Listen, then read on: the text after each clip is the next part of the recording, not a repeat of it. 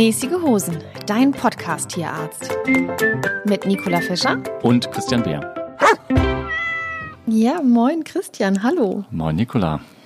Schön, dass du da bist. Ja, ich freue mich. Ich bin sehr gespannt auf den heutigen Abend. Du schielst schon so auf das Skript. Du hast ja gesehen, ich habe mir da ein paar Gedanken gemacht, mhm. wie wir das äh, heute angehen. Ja. Genau. Ich lasse mich wieder mal überraschen. Okay. Ähm, ja, mir ist nämlich eingefallen oder aufgefallen, als ich die, als wir die Zahnfolge online gestellt haben, ist mir eingefallen, dass ich eigentlich noch einen ganz lustigen Sidekick ähm, vergessen habe zu erzählen. Lass hören. und zwar ist es so, ähm, wir, also wir, das sind mein Mann und ich, wir haben ja in unser Haus, in unser Hausgemäuer ein paar Relikte einmauern lassen. Milchzähne. ja, weißt du das? ja, ich meine, äh, die Überleitung Zahnfolge, Relikte einmauern lassen, da bleibt nicht viel. Ich glaube nicht, dass du deinem Hund freiwillig einen Zahn hast ziehen lassen, damit du den einmauern kannst. Also bleiben nur die Milchzähne, oder nicht? Okay, du hast cool. gewonnen. Spannungsbogen gleich null. nee, wieso? Finde ich eine sehr lustige Idee. Wie seid ihr darauf gekommen? Ähm, na, ich hatte die Reißzähne aufbewahrt, mhm. diese ganz winzigen Reißzähnchen hatte ich aufbewahrt und habe die meinem Mann gezeigt und habe gesagt, hey, das wäre doch super, wenn wir das ins Haus, in die äh, Hausmauer einmauern lassen können. Dann ist sie sozusagen für immer bei uns. Mhm. Na, Bis ihr das Haus verkauft, dann müsst ihr das Stück der Wand rausreißen und mitnehmen.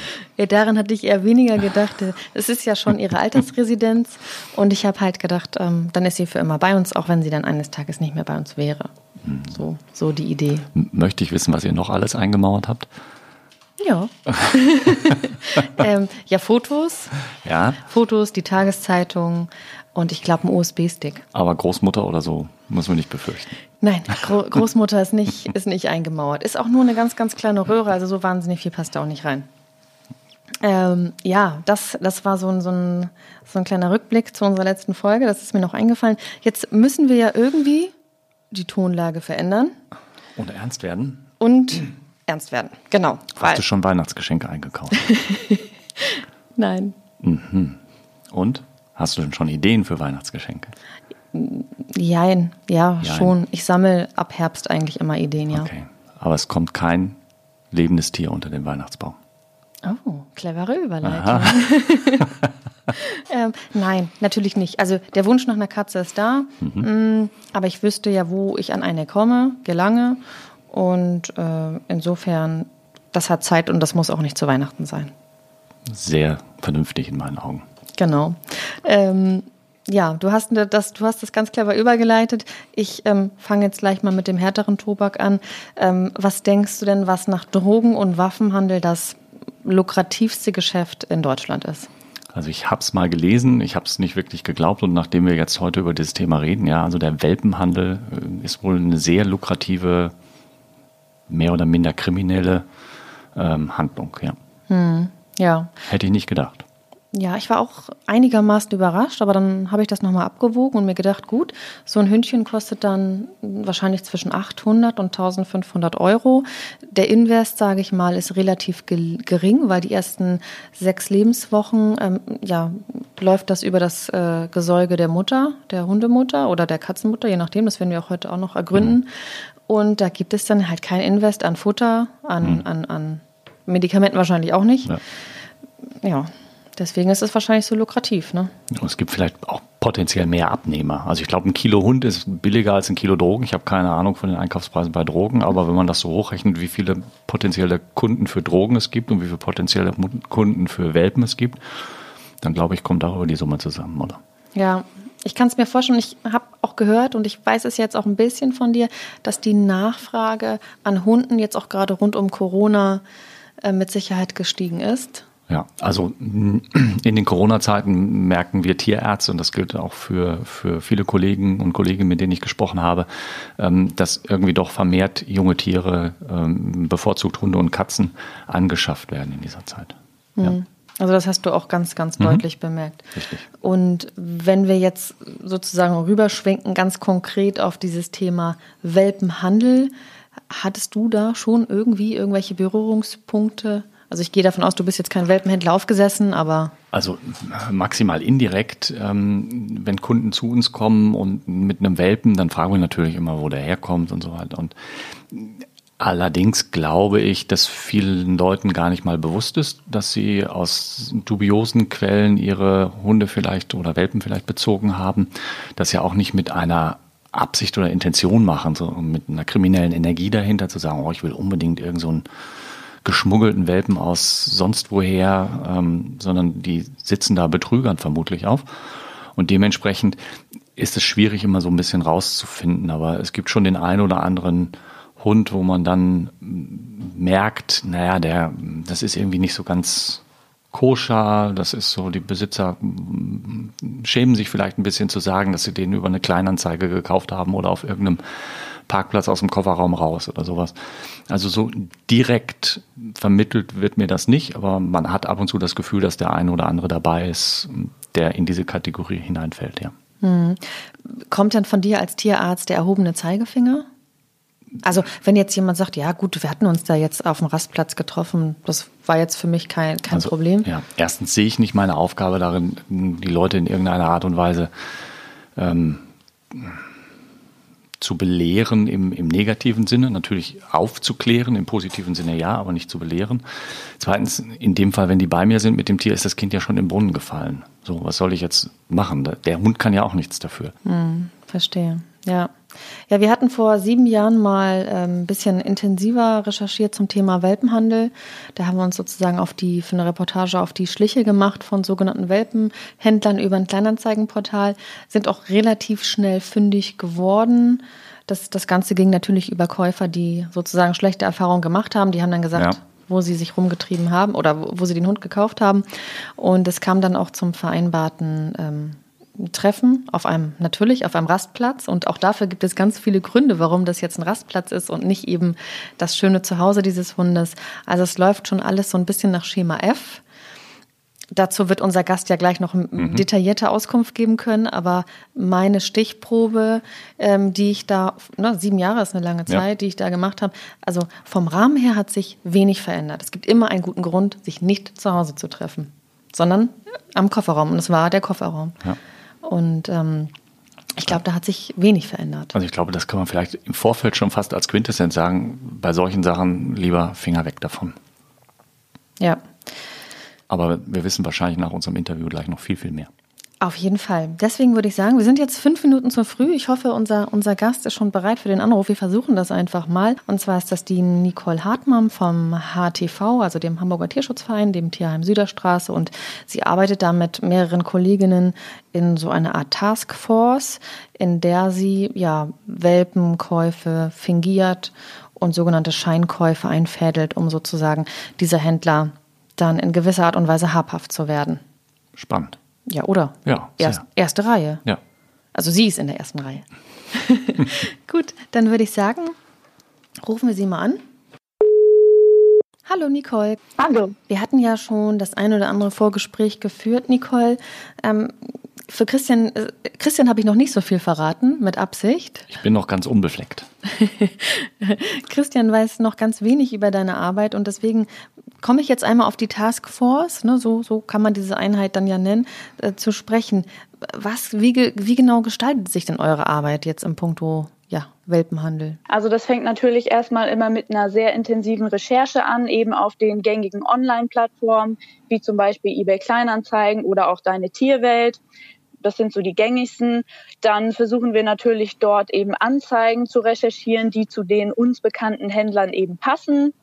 Versuchen dann eine Kontaktaufnahme eben ähm, herzustellen. Wenn das alles geklappt hat, dann versucht man natürlich dran zu bleiben und einen Übergabetermin mit den Leuten ähm, hinzubekommen, also in dem Fall natürlich mit den Welpenhändlern. Und ähm, ja, sobald das letztendlich steht, dann gehen wir auch mit den Behörden ins Gespräch. So ein Verkauf ist natürlich ähm, sehr aufwendig, was die Organisation betrifft. Und da sind wir auch auf Polizei und gerade auch den behördlichen Hundekontrolldienst eben angewiesen, die uns dann dabei unterstützen und letztendlich auch dann den Zugriff machen und eben diese Welpen sicherstellen. Da wir das halt als ähm, Tierschutzberater nicht dürfen, dafür haben wir eben keine Befugnisse. Das klingt ähm, noch sehr theoretisch. Füllen wir das mal so ein bisschen mit Leben. Äh, Zugriff, das, das klingt ja schon spektakulär. Vielleicht schilderst du noch mal sozusagen, wie, ja, wie funktioniert das? Schreibst du dann oder schreibt ihr dann mit denen, ruft ihr die an? Wie, wie läuft das dann ab? Ja, also in der Regel ähm, schreiben wir eine Weile mit denen, die fragen dann halt eben, woher wir kommen und wie der Hund bei uns leben würde. Da denken wir uns natürlich auch eine schöne, blumige Story aus. Wir Zum wollen Beispiel? ja auch ankommen. Zum Beispiel, das Ähm, wäre mal interessant. Ja, also zum Beispiel, wir wohnen schön am Stadtrand, in einem großen Haus, haben einen großen Garten. Wir haben natürlich auch schon Hundeerfahrung und jetzt ist leider vor einigen Wochen unser Hund eben verstorben und dann sind wir eben auf der Suche nach einem neuen Familienmitglied. Gibt's für, also ich glaube, Ziel unseres Interviews wird ja vor allem sein, unsere Zuhörerinnen und Zuhörer dahingehend zu sensibilisieren, dass sie auf solche Sachen nicht reinfallen. Ähm, das wäre zumindest mein Wunsch. Und das ist ja, glaube ich, auch euer Ziel, zu sagen, letzten Endes, wir wollen jetzt im Einzelnen natürlich da ähm, aktuell was machen, aber langfristig das Ziel, dass gar nicht mehr der Bedarf da ist und äh, Bedarf und Nachfrage regeln sich ja gegenseitig und wenn der Bedarf nicht da ist, gibt, äh, nee, wenn keine Nachfrage da ist, dann, dann gibt es ja auch keinen Sinn mehr, noch ähm, illegal Welpen zu handeln. Und gibt es Dinge, an denen man relativ zuverlässig so eine ähm, gewisse Skepsis entwickeln kann, wo man sagen kann, also wenn ich dieses oder jenes lese oder sehe oder höre, dann sollte ich vorsichtig sein? Mhm. Also das ist tatsächlich sehr, sehr schwierig ähm, für einen Laien, diese Anzeigen zu unterscheiden. Es ist immer ganz gut, wenn man ähm, gewisse Standardfragen stellt, dass man sich nochmal versichert, wie alt ist der Welpe wirklich? Also ist er auch mindestens acht Wochen alt? Ist er denn geimpft, getippt? Und ganz wichtig ist halt auch immer die Frage nach den Elterntieren. Also wenn die ähm, Verkäufer da ins Stocken geraten oder ähm, dann fadenscheinige Ausreden kommen, zum Beispiel das ähm, Elterntier hatte zu viel Stress und deshalb musste es eben schon von den Welten weggenommen äh, werden, dann sollte man auf jeden Fall da schon hellhörig werden. Aber Nicole, ähm, wo du es gerade auch sagst, fadenscheinige Ausreden, es können ja die, die verrücktesten Dinge auch im echten Leben äh, passieren, warum etwas jetzt gerade in dem Moment nicht geht. Ähm, sind es auch nicht sozusagen, ist es auch nicht manchmal so ein bisschen die, die Art und Weise, die einem dann auch vermittelt, naja gut, das kann ja sein, dass da was dran ist und dass ich jetzt gerade das Muttertier nicht sehen kann. Also ist das so leicht durchschaubar? ist es tatsächlich leider nicht leicht durchschaubar. Und genau das ist ja das Problem. Also es gibt nicht das eine Detail, an dem man eben ausmachen kann, dass man da so jemanden halt aufsitzt. Das ist tatsächlich sehr, sehr schwierig. Man kann das immer ein bisschen versuchen vom ähm, Schreibstil der Anzeigen. Also man sollte wirklich darauf achten, ähm, werden äh, oben im Text drei Welpen angeboten und äh, unten spricht man dann auf einmal nur noch von zwei Rüden. Das sind zum Beispiel so Details, wo man darauf achten kann. Das passiert öfter mal, dass das dann nicht kongruent ist eben in diesem Anzeigentext. Ähm, oder es werden halt gerne verschiedene Grußformeln ähm, benutzt. Also wenn in der Anzeige zum Beispiel unten drin steht mit freundlichen Grüßen oder sowas und das sehr, sehr förmlich ist, dann kann das auch ein Indiz sein. Oh, das sind aber wirklich Feinheiten, ne? Okay. Ja. Ja. Und äh, wo stammen die meisten dieser Tiere her? Ähm, also diese Welpen von dem uns bekannten Händler stammen tatsächlich alle aus Polen. Das wissen wir aus ziemlich sicherer Quelle. Ähm, das wurde uns einmal so zugetragen aus diesen Kreisen auch. Und da ist es wirklich so, dass er mehrmals wöchentlich eben nach Polen fährt, dort Tiere erwirbt und sie dann eben hier verkauft. Und werden die dann mit äh, Impfpapieren verkauft? Ähm, also man gibt gerne an in den Anzeigen, dass sie Impfpapiere haben. Letztendlich vor Ort haben sie natürlich keine Impfpapiere. Also die sind alle ähm, meist erst fünf, sechs Wochen Ja. alt, natürlich ohne jegliche Impfung, nicht getippt und werden mehr oder minder halt illegal wirklich eingeführt. Die ähm, neue Masche ist jetzt aber tatsächlich auch manchmal, dass die ähm, Impfpapiere aushändigen. Ähm, das ist so das Neueste. Sie suchen sich anscheinend einen Welpen, der alt genug ist, bringen den dann zu einem Tierarzt, tatsächlich auch in Hamburg oder im Umkreis, lassen diesen Welpen impfen, sich einen Pass ausstellen. Am nächsten Tag melden sie sich wieder, sagen, ja, sie haben den Pass verloren und lassen sich nochmal einen zweiten Pass ausstellen. Ah, okay. Also solche Maschen gibt's jetzt auch schon. Das heißt, ich wiederhole das nochmal, ähm, Sie kümmern sich sozusagen um Impfpapiere und äh, kommen dann an immer mehr Impfpässe sozusagen ran, indem Sie nochmal mit dem gleichen Tier vorstellig werden. Und diese äh, äh, erworbenen Pässe übertragen Sie dann auf alle möglichen Hunde, richtig? Genau, die dann aber natürlich nicht geimpft sind und nicht gechippt und gar nichts. Einfach nur eben, um diesen Schein aufrechtzuerhalten für den Käufer, dass er denkt, er hat ein äh, top gesundes Tier, was er letztendlich erwirbt. Mhm. Das ist natürlich harter Tobak, ne? Das, das ist ja eine gewisse kriminelle Energie. Trotzdem, eine große Strafe müssen doch solche Händler wahrscheinlich gar nicht befürchten in Deutschland, oder? Ja, das ist tatsächlich leider das Problem. Also aufgrund des Tierschutzgesetzes passiert da immer nicht so viel. Ähm, am effektivsten ist es tatsächlich immer, und das raten wir auch jedem äh, Käufer, der auf sowas eben reingefallen ist, eine, ähm, eine Anzeige wegen Betrug zu stellen, weil das tatsächlich mehr wiegt als diese Anzeigen wegen dem Tierschutzgesetz. Mhm. Ja. Und welche Strafe folgt dann oder welche Strafe könnte dann daraufhin folgen? Ähm, ja, also wir hoffen tatsächlich immer, wenn genug Anzeigen zusammenkommen, dass wir irgendwann den äh, Personen mal den Weg ins Gefängnis ebnen können.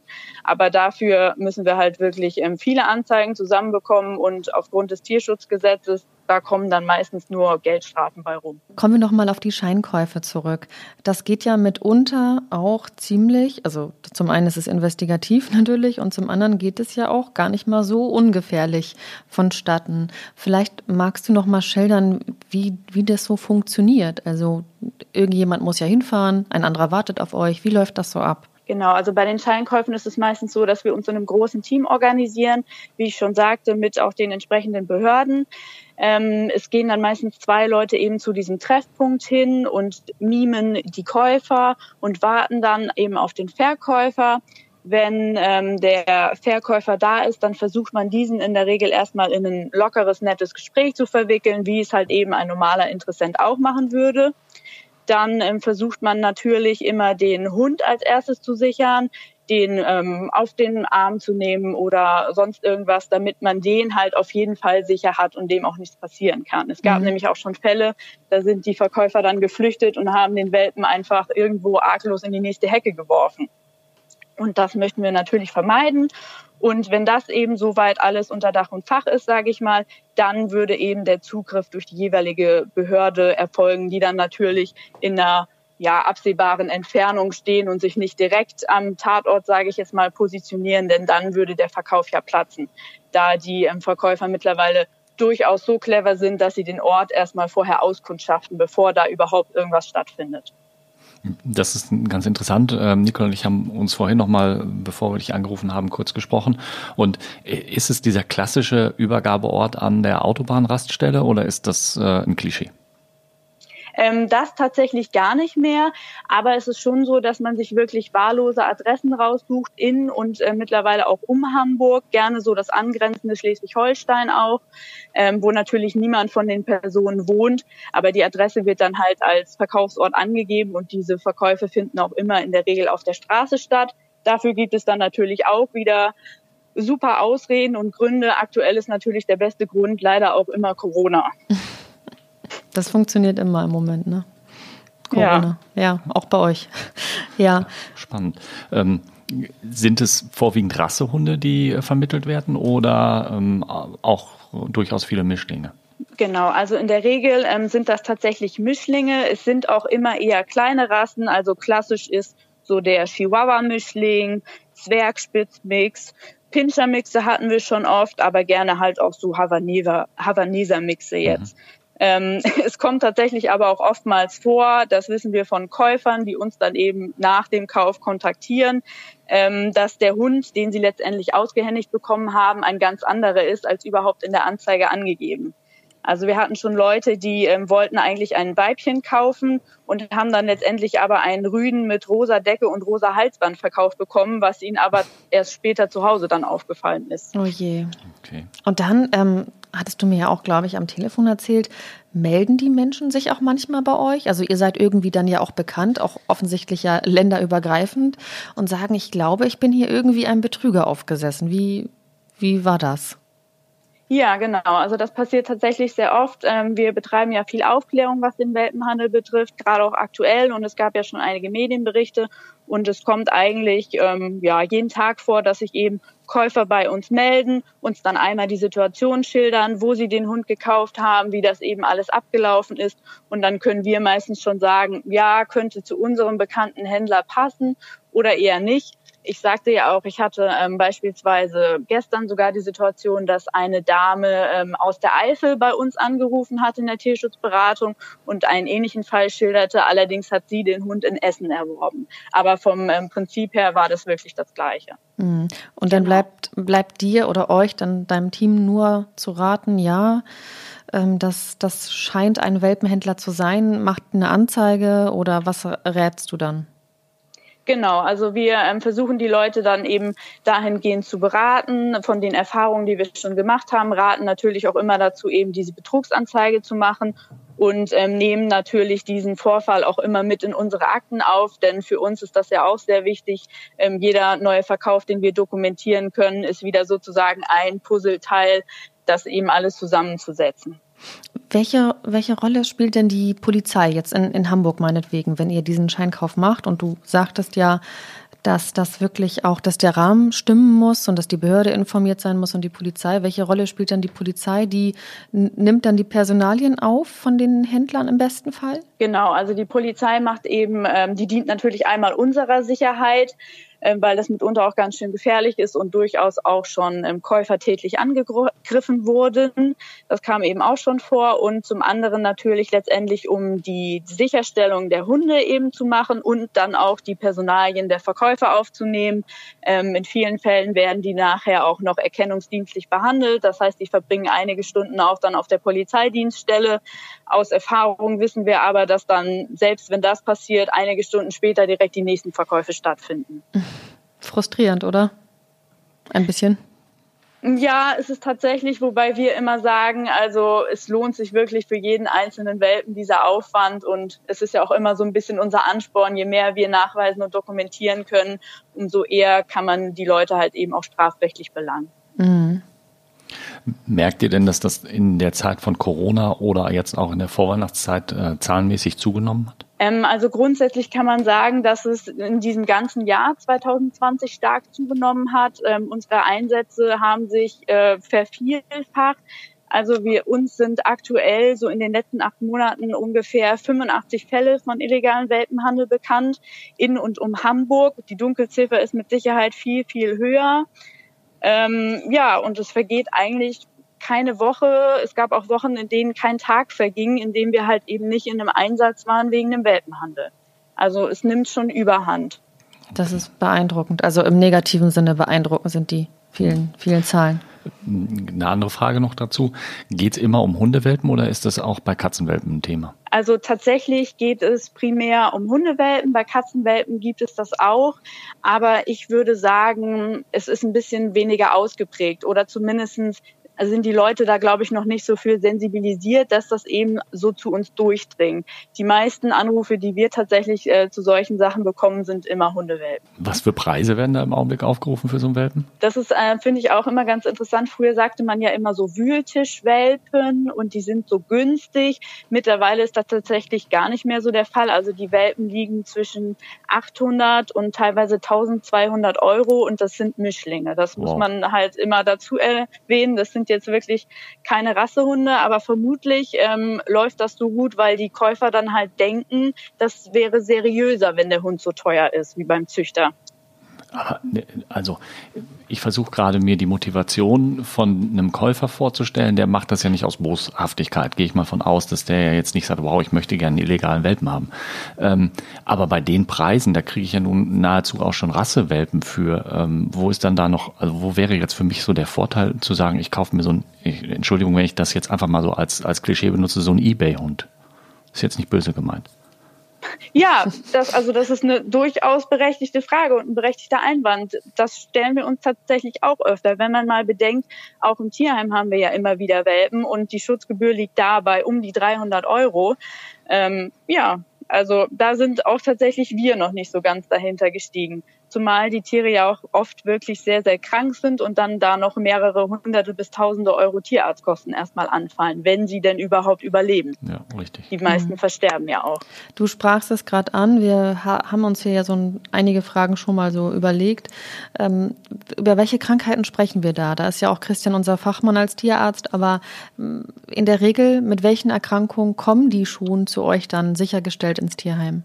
Ja, also in der Regel haben die Symptome wie Erbrechen, Durchfall oder sind halt einfach vom Allgemeinzustand schon sehr matt. Manche ähm, sind teilweise auch abgemagert, weil sie eben auch kaum Futter bekommen.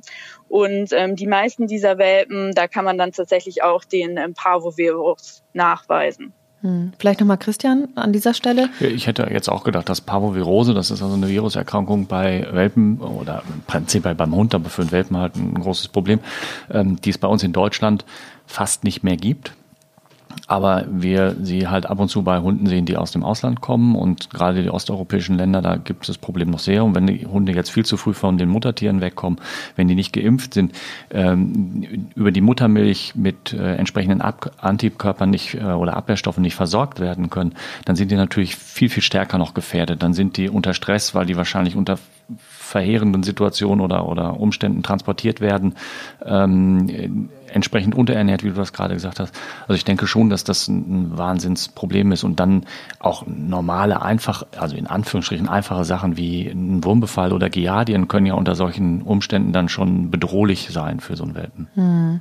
Ist denn der, die Parvovirose, Christian, an dich diese Frage, ähm, tödlich? Wenn sie nicht rechtzeitig erkannt und behandelt wird, ja. Hm. Und Nicole, wie ist da so, ja, deine Einschätzung, die, die Quote derer, die bei euch landen, die Überlebenschancen? Ja, also tatsächlich kann man sagen, dass ungefähr 50 Prozent sterben. Ähm, das passiert manchmal auch erst so, ja, das können wenige Stunden nach dem Verkauf sein, manchmal auch bis zu 14 Tagen, bis die Hunde, wir nennen das immer kippen und hat wirklich krasse Anzeichen eben von diesem Parvovirus zeigen. Ähm, bei uns im Tierheim ist es so, wenn die Hunde direkt zu uns kommen, dann haben wir natürlich mittlerweile so viel Erfahrung mit dem Ganzen und eben den Welpen aus diesen Kreisen, dass wir direkt entsprechende Tests durchführen durchführen und da ist dann die Überlebensquote auch ein bisschen besser als jetzt von den Hunden, die direkt auf der Straße eben verkauft werden.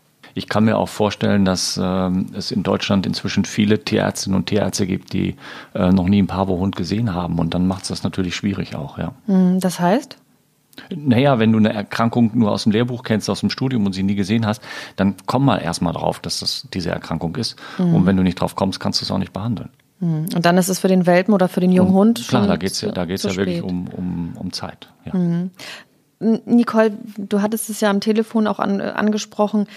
Was sind denn so einschneidende Erlebnisse in den letzten Wochen? Du sagtest ja, ihr habt fast wöchentlich jetzt so einen, so einen Fall oder auch so einen Einsatz. Was würdest du denn jetzt so als einschneidend in deiner Erinnerung beschreiben? Mhm. Also das Einschneidendste in den letzten Wochen ähm, war tatsächlich, ähm, dass es natürlich auch immer wieder beim Händler selbst passiert, dass dort Hunde versterben und wir in den letzten Wochen öfter eben tote Welpen in Schuhkartons rund um das Tierheim gefunden haben. Und ähm, ein Erlebnis war da besonders ähm, gravierend, würde ich sagen. Und zwar vor ungefähr drei Wochen wurde ähm, nachts in Hamburg-Billstedt in ähm, einer Mülltonne ein kleiner, circa sechs Wochen alter Husky-Welpe gefunden.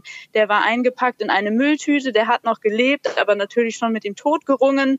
Und ähm, da gibt es sogar ein Video von den Polizisten, die den Hund dann da letztendlich rausgerettet haben weil eben ein ähm, ja aufmerksamer Passant oder Anwohner das gemeldet hat und das waren wirklich für uns alle auch sehr sehr schlimme und erschütternde Bilder, denn der Hund liegt da wirklich auf dem Schoß des Polizisten schreiend, quiekend, sich vor Schmerzen windend.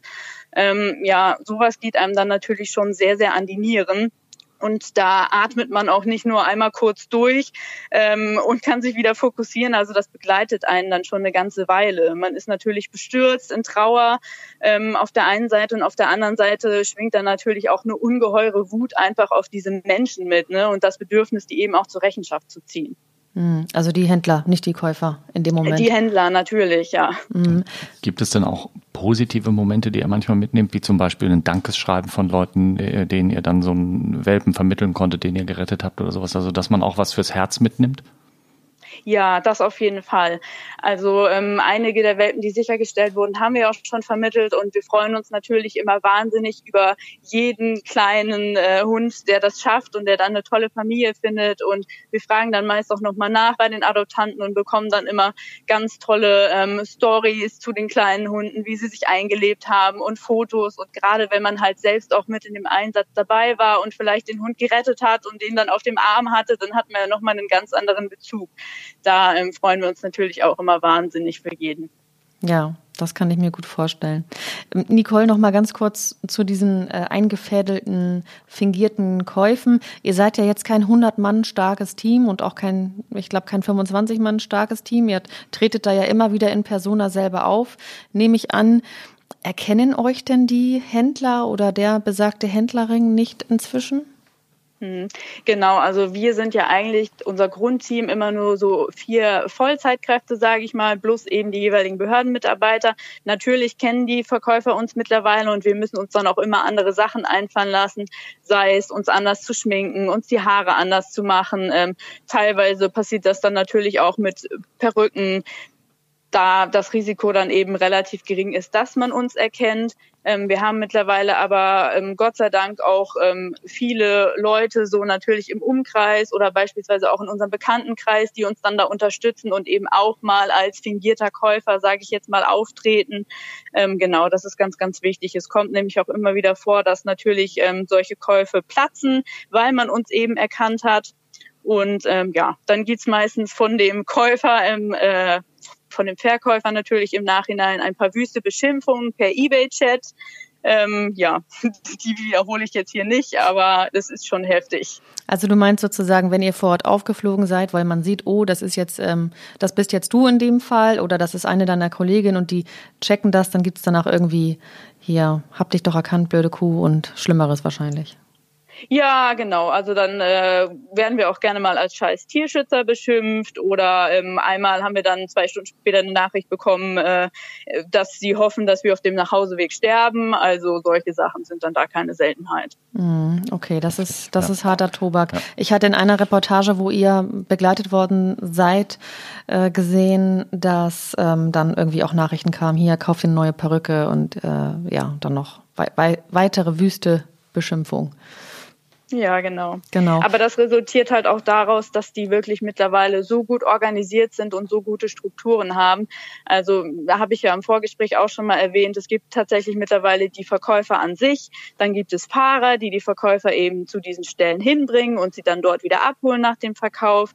Es gibt Späher, die sich schon über eine Stunde vor dem Verkauf in diesem Gebiet eben bewegen und sozusagen die Lage checken, ob auch ja nirgendwo irgendein Behördenfahrzeug steht. Ähm, ja, also das ist mittlerweile wirklich sehr, sehr schwierig geworden, da überhaupt noch mal durchzudringen und auch einen Erfolg zu landen. Das klingt ja fast nach, ja, schon so eine Art mafiöse Struktur, oder? Also klingt sehr organisiert, ja. Das heißt, dann ist dann vor Ort ein Speer, der ausmacht, okay, ist da jetzt äh, jemand vom HTV oder ist da äh, Gibt es irgendwelche Auffälligkeiten? Also das heißt, wie bewegt ihr euch denn? Ihr habt ja auch keine, keine Flotte an Fahrzeugen. Genau, also wir versuchen das natürlich immer so ein bisschen abzu abzuwechseln und ähm, nutzen dann natürlich auch unsere Privatfahrzeuge teilweise noch mit, ähm, um eben da zu versuchen, den Schein aufrechtzuerhalten. Aber das ist schon richtig. Also es wird wirklich irgendwann schwierig. Hm. Also sollte man jetzt einen Aufruf machen, dass ihr sozusagen Leute braucht, die, die für fingierte äh, Käufe bereitwillig äh, zur Verfügung stehen oder wäre das äh, zu weit? Würde man mit, mit dem Aufruf zu weit gehen? Das ähm, wäre tatsächlich zu weit, weil, wie ich schon sagte, das Problem ist immer, dass das mitunter auch sehr, sehr gefährlich ist und wir natürlich immer vermeiden wollen, da komplett unbeteiligte Personen auch mit reinzuziehen. Mhm. Kann ich, kann ich gut verstehen. Das heißt, die Wut auf der, auf der Seite der Käufer ist doch sehr, sehr groß, wenn sie erwischt werden, obwohl ihnen ja eigentlich strafrechtlich jetzt nicht so wahnsinnig viel blüht, ne? Ja, Genau. Aber das ist natürlich auch viel, viel Geld, was ihnen durch die Lappen geht. Wenn man mal ausrechnet, so 1000 Euro für einen Hund. Ähm, manchmal werden ja auch so Hunde durch die Behörde eben an diversen Wohnanschriften dieser Verkäufer sichergestellt. Einmal hatten wir einen Volltreffer, da wurden elf Hunde auf einmal sichergestellt. Wenn man sich das mal ausrechnet, 11.000 Euro auf einen Schlag, das ja. ist für die auch schon viel Geld, was denen durch die Lappen geht. In jedem Fall. Frage, ja. Ja.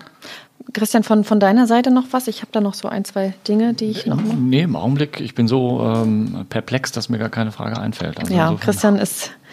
Ja, ich sag ja, ich habe ihm extra nichts ja. verraten von unserem Vorgespräch. Er sollte das ja auch das erste Mal sozusagen dann mitbekommen hier. Ähm, ja, Nicole, wie geht's denn? Wir reden die ganze Zeit über die Welpen, den, die Welpen, denen es so schlecht geht. Wie geht's denn den, den Muttertieren? Ich rede jetzt mal einfach über das Muttertier. Ja, also bei den Muttertieren ist es ja so, dass die vermutlich in Polen sich befinden auf irgendwelchen Vermehrerfarmen und da natürlich auch in den unwürdigsten ähm, Bedingungen hausen, sage ich jetzt mal. Die sind ja wirklich nur dazu gedacht, schnell Welpen zu produzieren. Dann werden die Welpen früh weggenommen, dann werden sie direkt wiederbelegt und Und diese Hunde haben wahrscheinlich in ihrem ganzen Leben noch nie mal irgendwie das Tageslicht gesehen. Und meistens ist für die dann auch nach drei, vier Jahren, ja, ich sag mal, die Lebenszeit zu Ende, wenn sie halt eben nicht mehr genug Welpen produzieren können. Also das sind alles andere als schöne Bedingungen. Das, was heißt das im Umkehrschluss nach drei bis vier Jahren? Das heißt, die werden dann buchstäblich entsorgt oder? Wisst ihr da was zu? Mitunter auch das, ja. Wenn sie vielleicht nicht sogar so versterben, weil sie eben so ausgemergelt sind und so krank. Das kann man nicht so genau sagen, aber es gibt mit Sicherheit auch äh, Vermehrer dort, die dann die Hunde eben auf die eine oder andere Art entsorgen. Hm. Noch mal eine ganz platte Frage vielleicht. Ähm, ich glaube, der, der, der Wille, einem, einem Hundewelpen irgendwie zu helfen und ihn zu retten, der ist vielleicht auch bei vielen groß, wenn man so eine Anzeige sieht. Ja, was, wie siehst du das? Also, was, was bewirkt man mit diesen Käufen schlussendlich? Ja, also aus der Erfahrung wissen wir ja, dass halt oft so ein bisschen das Mitleid dann siegt, wenn die Leute den Hund ähm, vor Ort sehen. Ähm, natürlich können auch wir das nachvollziehen, aber letztendlich tut man dem Hund damit keinen Gefallen und dieser ganzen Maschinerie tut man da auch keinen Abbruch mit, weil wie Christian vorher schon sagte, solange halt eben die ähm, Nachfrage da ist, wird auch das Angebot aufrechterhalten. Und ähm, ja, mitunter hat man, geht man dann wirklich halt das Risiko ein, dass man diesen Hund kauft für 1000 Euro und er einem dann ein paar Tage später leider auch wegstirbt. So schlimm das ist und so schwer das auszuhalten ist, zu wissen, oh, man hätte dem Hund vielleicht helfen können, indem man ihn kauft. Man weiß ja nicht, wie es sich im Nachhinein entwickelt, ist das aber letztendlich eigentlich die falsche Entscheidung, auch wenn sich das ein bisschen paradox anhören mag. Mhm. Nachdem du ja vorhin in der einleitenden Frage von mir gesagt hast, dass es nicht wirklich ein, ein sicheres Unterscheidungskriterium gibt, wie ich jetzt einen mehr oder weniger unseriösen Verkäufer im Internet erkenne gegenüber jemandem, der es ernst meint, ähm, wäre für mich die Quintessenz zu sagen, Finger weg von Online-Käufen von Welpen. Prinzipiell. Das, ja. Kann man das so krass sagen dann? Oder sollte man das so krass sagen dann? Ja, also das ist tatsächlich das, ähm, woran wir auch immer bei allen Leuten appellieren. Wir raten äh, generell davon ab, eben Tiere auf Online-Plattformen zu kaufen. Ähm, man kommt einfach schnell in die Situation, dass man unseriösen Verkäufern da in die Falle tappt. Und ja, ehe man sich versieht, ähm, geht's dann halt schief in Anführungsstrichen, wenn man das so sagen kann, und dann verstirbt einem das Tier oder man hat immens hohe Tierarztkosten. Man tut sich damit in den meisten Fällen einfach keinen hm. Gefallen. Mhm. Siehst du die Chance, dass der Gesetzgeber den Online-Tierhandel komplett verbieten könnte? Ich glaube, dass das noch ein sehr, sehr langer Weg ist. Das ist natürlich das, was wir uns wünschen würden. Und ähm, eBay Kleinanzeigen hat ja auch schon so ein bisschen reagiert, indem sie jetzt eben ähm, versuchen, zumindest darauf zu achten, dass die Welpen jetzt mindestens zwölf Wochen alt sein müssen und ähm, dass halt eben keine sogenannten Qualzuchten wie französische Bulldoggen beispielsweise mehr dort verkauft werden dürfen. Aber inwieweit das wirklich in der Praxis dann auch so umsetzbar ist, ist ja noch so ein bisschen die Frage. Nischen gibt es da ja leider immer. Hm. Das wäre jetzt eine meiner Fragen auch noch gewesen, wie du den, den Änderungen halt gegenüberstehst. Wie bewertest du das als, als Fortschritt und vielleicht auch als Entgegenkommen von dem Portal? Also ich würde es auf jeden Fall als Fortschritt bewerten. Ich denke, den ein oder anderen, auch vielleicht ähm, der Verkäufer, schreckt das schon ein bisschen ab und ähm, dass es auch mal die Leute, die eben vorhaben, da ein Tier zu kaufen, vielleicht ein bisschen zum Nachdenken anregt. Es ist in jedem Fall kein Rückschritt, so viel kann man sagen. Natürlich würde man sich da wünschen, dass noch eben deutlich mehr passiert und dieser ganze Tierhandel halt verboten wird. Hm. Abschließend vielleicht noch das. Ich möchte nicht, dass wir Menschen sozusagen Unrecht tun, die das ähm, auf professionellem Niveau machen oder auch hobbymäßig, aber trotzdem vernünftig ähm, durch ähm, Hundeankauf, ähm, die vernünftig sozusagen Hunde züchten und die verkaufen. Ähm, meinst du denn, dass auch durchaus seriöse Züchter auf den genannten Plattformen Welpen anbieten zum Kauf? Ja, also ich glaube, das ist auch mittlerweile schon ähm, gang und gäbe. Und ich sag mal, wenn ähm, man sich die Hunde vor Ort wirklich angucken kann, man ein Muttertier sehen kann und das wirklich alles einen sehr, sehr guten Eindruck macht und das jetzt vielleicht nicht gerade der Kauf auf der Straße oder irgendwo im Park ist und man merkt, okay, der Verkäufer ist wirklich bemüht, dem geht es wirklich darum, dass der Hund in ein gutes Zuhause kommt und dass am Ende alles stimmt und man da vielleicht sogar noch den Kontakt hält etc dann spricht da vielleicht auch gar nichts so dagegen. Aber es sind halt eben die schwarzen Schafe, die das Ganze immer so ein bisschen madig machen. Hm. Wie ist denn so die Gewichtung eurer Erfahrung nach? Vielleicht nochmal abschließend. Oder kannst du das so pauschal gar nicht sagen? Also die Gewichtung also, an schwarzen Schafen und seriösen Anbietern? Ja, ich glaube, das ist relativ schwer zu sagen. So von meinem Gefühl jetzt her, die wir uns ja viel damit beschäftigen, würde ich sagen, dass die Zahl an schwarzen Schafen schon überwiegt. Es gibt leider mittlerweile ähm, auch immer mehr Nachahmer dieser Welpenhandelgeschichten. Das sind dann vielleicht nicht die Großverkäufer, aber die, die vielleicht zweimal im Jahr nach Polen zur Verwandtschaft fahren und dann eben mal drei Hunde immer mitbringen und die hier verkaufen. Das ähm, spüren wir tatsächlich auch, dass das sehr, sehr zunimmt. Mhm. Ja, also das heißt, die betreiben jetzt gar nicht irgendwie aktiv diesen Handel, sondern sie, wie du gesagt hast, holen vielleicht ein, zwei Mal im Jahr Welpen und das Muttertier gibt es dazu nicht und es ist trotzdem immer noch eine gute Einnahmequelle, auch in der Frequenz. Genau, hm. genau, weil das halt wirklich sehr, sehr lukrativ ist. Ja, wenn du sagst bei 1000 Euro oder bei 800 Euro pro Hund in jedem Fall. Ja, mit mit ja. relativ wenig äh, Kostenaufwand ne, für den Verkäufer. Ja. ja, ich glaube, ich überlasse das Christian. Christian, möchtest du noch, also ich glaube, wir haben sehr, sehr viel abgefragt. Wie ja, ist dein Gefühl? Äh, ich fand das sehr informativ, weil ich mich vorher mit dem Thema aus der Sicht nie beschäftigt habe. Klar kommen, kommen Welpen zu mir in die Praxis. Klar ist da sicherlich auch der ein oder andere aus dubiosen Quellen bei, aber das erfahre ich ja in der Regel gar nicht unbedingt, äh, weil ja auch nicht alle immer so schwer krank sind, dass, ähm, dass sie mit dem Leben ringen, zum Glück. Ähm, Deswegen fand ich das sehr, sehr informativ. Mein Bild war immer noch so ein bisschen diese Autobahnraststätte. Und insofern finde ich das auch interessant zu wissen, dass das schon ein bisschen äh, ja, subtiler geworden ist. Ähm, ab und zu werde ich ja sicherlich auch mal die Frage in der Praxis gestellt bekommen. Und ich glaube, dass ich da jetzt vielleicht ein bisschen besser darauf antworten kann, worauf man bei solchen Sachen ähm, achten muss. Prinzipiell glaube ich, fände ich aus meiner Sicht es gut, diesen Onlinehandel doch irgendwie noch stärker vom Gesetzgeber zu zu beschränken, um da möglichst hm, ja, eine groß, große Sicherheit für, die, für diese Hunde herzustellen und damit eben ja auch ähm, zu verhindern, dass Unmengen nachproduziert werden, weil so muss man es ja nennen. Produktion ist schon das richtige Wort, glaube ich. Ja, leider ja. ja. Hm. Nicole, was, was meinst du so als Resümee?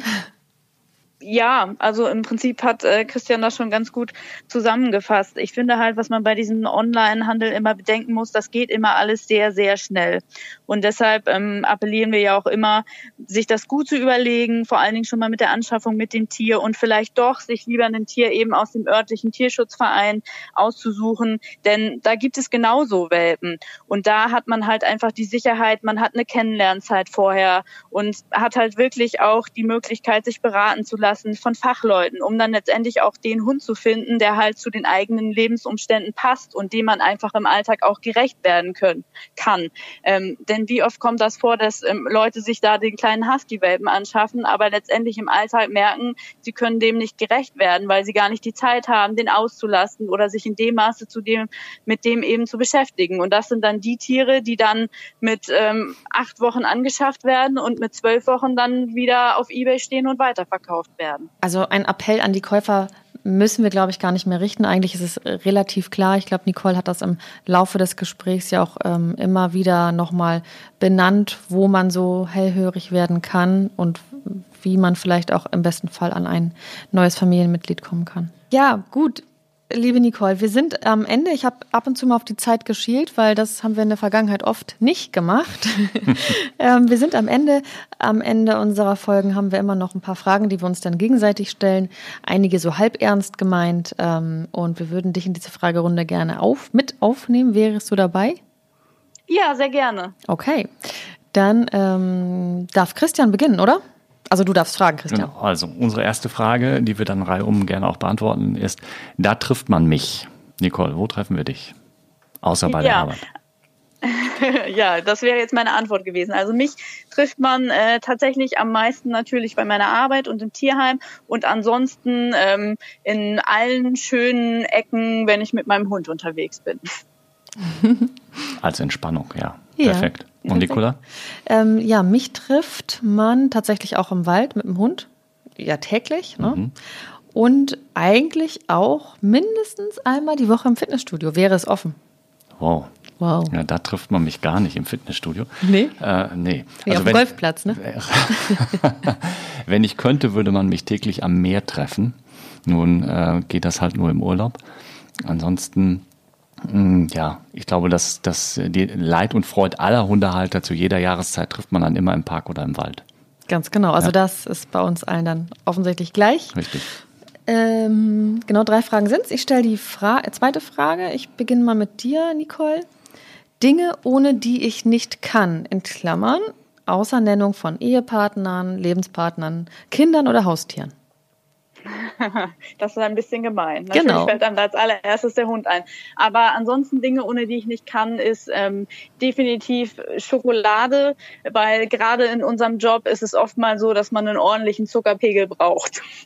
Ja, das kann ich mir gut vorstellen. Christian sitzt nämlich hier auch vor seinen Dominosteinen, an die ich nicht rankomme. Weil, Weil der, deine Arme zu kurz weil der. Arm zu kurz ist. Ähm, Christian, du bist. Äh, Ja, Schokolade, das wäre auch das erste für mich. Und gleich auf mit Kaffee. Koffein ist auch für mich äh, ein ganz wichtiges Ding, ohne dass ich nicht kann. Ähm, und ähm, auch da nochmal wieder das, was ich in der ersten Frage hatte. Wenn ich könnte, wäre für mich Meer auch ein Ding, ohne dass ich nicht kann. Also einmal im Jahr muss ich einen Urlaub am Meer haben und wenn sich zwischendurch ergibt, gerne auch häufiger. Wow. Also bist du Mehr, richtig- mehr. Mhm. Mehr, mehr, mehr. Ja. Jetzt fehl nur noch ich, ne? Ja. Dinge, ohne die ich nicht kann, außer die Nennung äh, von Ehepartnern, Kindern und Haustieren. Ähm, ich mache mal was mit, nicht mit Essen. Bei mir sind es tatsächlich, nee, bei mir sind tatsächlich ähm, ja, Ohrringe. Ohne die gehe ich nicht aus dem Haus und wenn, dann fühle ich mich unwohl. ja, ohne, ohne Ohrringe äh, kann ich nicht. Das habe ich jetzt einfach mal so in den Raum geworfen. Okay. Ich, ich wollte mal was anderes sagen als Schokolade. Ja, das finde ich gut. Ich muss mal drauf achten. Ich sehe dich ja hier immer nur mit den Kopfhörern, deswegen sehe ich die Ohrringe nicht, aber ähm, ich achte mal drauf, ob es immer andere sind vor allem. Ja, Ja. we will see. Genau. Äh, ja, und die allerletzte Frage. Die Christian? letzte Frage. Mein tierischer Held aus der Kindheit, Nicole. Also nicht meiner, sondern Das- deiner in dem Fall. Ja. Ähm, mein tierischer Held aus der Kindheit war, glaube ich, wirklich mein allererster Hund. Das war ein ähm, Golden Retriever Hoverwart. Den haben wir damals mit seinem Hundekumpel zusammen, die saßen in einem Zwinger ähm, aus einem Tierheim auch aufgenommen. Das war sicherlich kein äh, einfacher Hund. Von dem habe ich einiges gelernt und ähm, ja, der hat mir immer sehr gut weitergeholfen in allen Lebenslagen und auch manchen Verzweiflungen. Und von daher würde ich sagen, Aaron ist mein äh, tierlicher Held aus der Kindheit. Sehr real sogar, ja. Ja, äh, Christian, ich vielleicht habe ich die Frage auch falsch aufgeschrieben. Ich hätte da noch hinschreiben sollen, mein tierischer Filmheld aus der Kindheit. Ja, so hätte ich es Ah. interpretiert, aber ähm, trotzdem fand ich die, die Ich- Antwort fast, äh, nein, Fast nicht fast, ich besser. fand die, nein, sie war besser. Sie Ja. war besser als die Film, Filmheld-Antwort, ja, und was, ohne Frage. was machen wir jetzt mit der Frage, die, die ich offensichtlich nicht. Äh, Naja, lass sie mich dann einfach nochmal beantworten. Ich habe dann den Filmheld, weil ich hatte ja, das haben wir zwar ja schon mal in einem Gespräch, ich hatte als Kind nie, nie Haustiere, dementsprechend kann ich nicht über ein reales äh, Tier als Held reden. Meine äh, ähm, kindheitstierischen Helden waren wirklich die Filmgrößen zu der Zeit. Das war Lassie, das war Flipper, das waren äh, Clarence und Cheetah aus der Serie Dactary äh, und vielleicht noch Black Beauty. Nicole, kennst du einer von einen von denen? Äh. Black Beauty kenne ich tatsächlich. Was, ihr kennt nicht Flipper oder Lassie? Natürlich. äh, was, was meinst du, Nicole? Du kennst Fury? Nee, Flipper? Black Beauty, Black Beauty. Black kenne Beauty, ich. ja. Ja. Genau. Ja, Und Lassie natürlich auch. Das ist ja ein Klassiker. genau. Ja, dann nehme ich auch den tierischen Filmheld, oder? Mhm. Ja. Ist es okay für dich, Nicole? Na klar. Okay. Ähm, ja, tierischer Filmheld, mein Partner mit der kalten Schnauze, kennt den Okay, irgendjemand? ja, kenn ich. Und da war ja Mhm. dieser Schäferhund, der Ja. Jerry. Das war so eine, so eine ähm, Vorabendserie, glaube ich, oder Nee, so. das, ne? war, das war ein Blockbuster. War es ein Film oder war es eine ja. Serie? Mein Partner mit der kalten Okay, Schnauze. Ja. ja. Und da war halt ein Schäferhund, ein Polizeihund und der, der war mein absoluter Held. Ich dachte, das sei eine Serie gewesen. Aber ich, ich, ich kenne den Titel und dann gab es doch noch Scott and Huge. Das war doch diese Ja. sabbernde Bordeaux-Dogge oder sowas, ne? Ja. Genau, Hm, ja. Also das. Okay, Ja, interessant.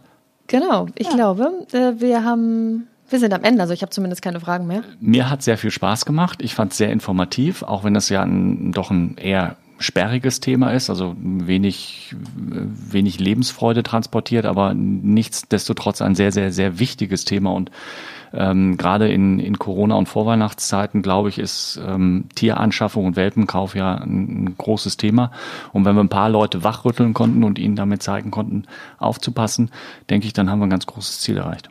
Ja, Sehe ich genauso. Ja, also mir hat es auch sehr, sehr viel Spaß gemacht. Vielen Dank für die Einladung, dass ich einmal sozusagen unsere Arbeit ein bisschen erläutern durfte. Und ich hoffe, wir können damit einige Leute wachrütteln und warnen und ja. Ja. Also wir wünschen euch ganz, ganz viel Erfolg bei eurer Arbeit und ich wünsche euch das, was man normalerweise niemandem wünscht, dass ihr irgendwann diesbezüglich mal arbeitslos werdet. Genau. Das ist ein ganz gutes Schlusswort. Ja, dann sagen wir vielen, vielen lieben Dank und äh, toll, dass du dabei warst, dass du uns einen kleinen Einblick in deine, in eure Arbeit auch geben konntest und würde sagen, wir verfolgen euer Tun auch in Zukunft über die bekannten sozialen Netzwerke. Ja, sehr gerne. Vielen Dank euch und noch einen schönen Abend. Danke gleichfalls. Tschüss. Tschüss. Tschüss. Wir sind wieder alleine. Ja, und haben wieder spannende Sachen erfahren. Schon, oder? Ja. Bist du zufrieden? Ja, ja, ja. Und ähm, ich habe wirklich äh, ein paar Klischee-Dinge wegschieben müssen. Also ich war davon ausgegangen, dass diese Welpen deutlich günstiger sind. Ich war weiterhin davon ausgegangen, das haben wir im Vorgespräch schon gehabt, dass es eher so dieser, dieser, ja, dieses bildliche aus dem Kofferraum auf dem, auf dem Parkplatz irgendwo in der Walachei.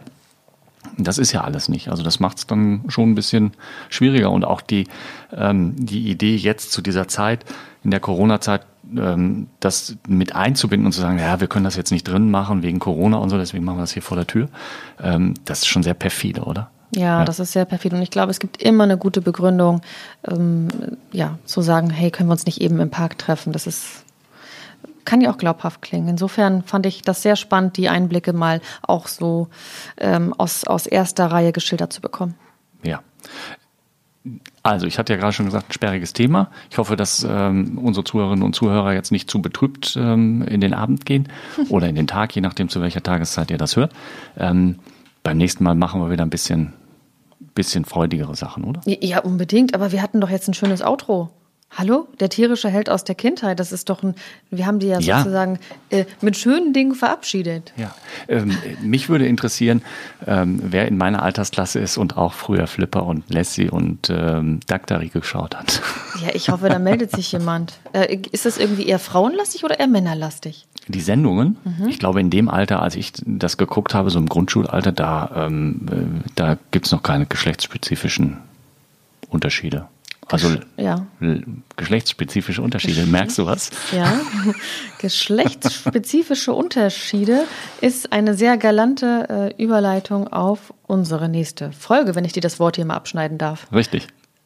Nämlich, also es geht um? Ja, geschlechtsspezifische Unterschiede, ähm, also Erkrankungen, kleine Feinheiten, Fragen, die vielleicht immer mal gefragt werden wollten zwischen Männlein und Weiblein, bezogen auf unsere vierbeinigen Patienten. Mhm, sehr spannend. Ich habe kaum eine Idee, was ich darunter mir vorstellen könnte. Ein, zwei. Und ähm, bin Die anderen drei, fünf nenne ich dir. Okay. Dann würde ich sagen, einen wunderschönen Abend für dich. Danke, gleichfalls. Bis zum nächsten Mal. Bis zum nächsten Mal. Ciao. Tschüss. Mäßige Hosen, dein Podcast-Tierarzt.